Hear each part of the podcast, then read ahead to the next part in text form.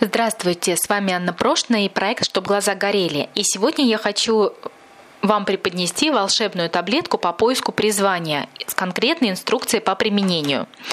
Ну вот, иногда я сталкиваюсь с тем, что клиент приходит с вопросами о смене работы.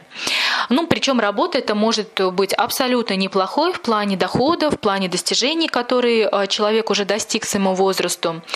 И вот в ходе, вы знаете, коуч-сессии часто заходит речь о волшебных словах «дело по душе», «призвание», «предназначение», «найти себя». И на самом деле вот сейчас очень много информации по этой теме, очень много книг, очень много каких-то вот э, советов, рекомендаций. И в некоторой э, степени даже эта вот тема покрыта неким волшебством. И с одной стороны, она достаточно простая, с другой стороны, если ей серьезно заниматься, она неимоверно сложная. Сегодня я хочу с вами поделиться одной коротенькой проверенной, эффективной, работающей техникой, которой вот я лично просто пользуюсь.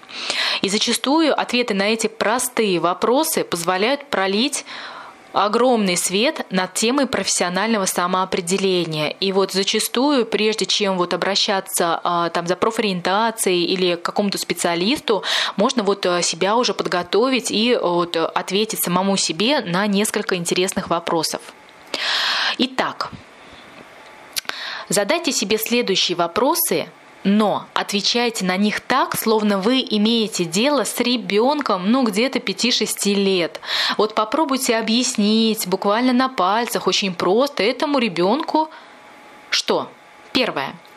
Что я хочу прекратить или чего я хочу избежать с помощью понимания своего, своего предназначения? Второе. Чего я хочу вместо той ситуации, в которой сейчас нахожусь? Третье. Что мешает мне найти свое предназначение, дело всей жизни? Четвертое. Как я пойму, что нашел свое предназначение? По каким признакам я это замечу? Ну вот конкретно, что я буду делать по-другому? Ну и пятый вопрос. А, зачем, ради чего я ищу свое призвание? Я предлагаю вам самому себе ответить вот на эти пять вопросов. По возможности я предлагаю вам обсудить эти ответы с теми, с теми, кому вы доверяете, кто выслушает вас, э, чтобы получить обратную связь, да, поделиться. И вот хочу просто сказать по опыту, что эти достаточно простые вопросы в кавычках помогут вам сэкономить свои ресурсы и понять, в какую сторону действительно стоит двигаться.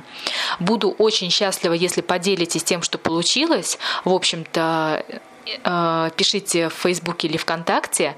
И удачи и до встречи!